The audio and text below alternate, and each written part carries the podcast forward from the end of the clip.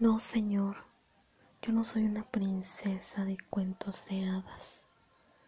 Soy una princesa real.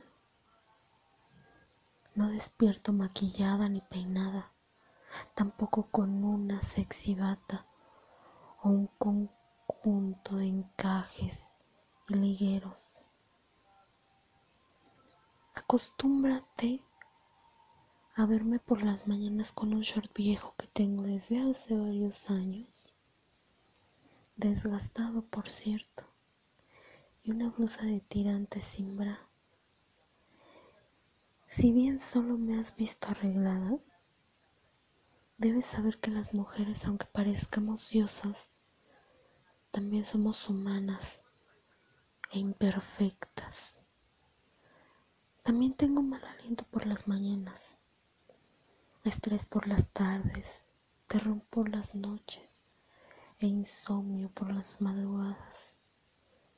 Me salen vellos en la axila, en las piernas y hasta en el abdomen y uno que otro traicionero alrededor del pezón. A veces uso calcetines primos y me pongo lo primero que me encuentre. No duermo con pose de reina egipcia. De hecho, lo hago de una forma muy inusual, boca abajo y con un brazo escondido en la almohada y el otro en mi entrepierna. Me he hecho como vagabunda a encontrar en los sueños un escape de este mundo. Ah, y no te sorprendas si me ves seguido con mascarilla de ungüentos o cremas, porque aunque soy una desfachada, también soy algo coqueta.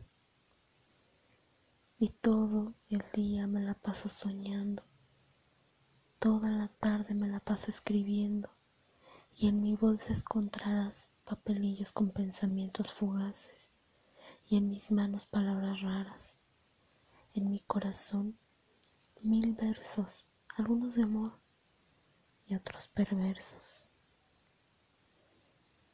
Te hablaré de libros de artes te hablaré mucho de García Márquez, también del viejo rancio de Charles Bukowski, obviamente de la maldita de Frida Kahlo.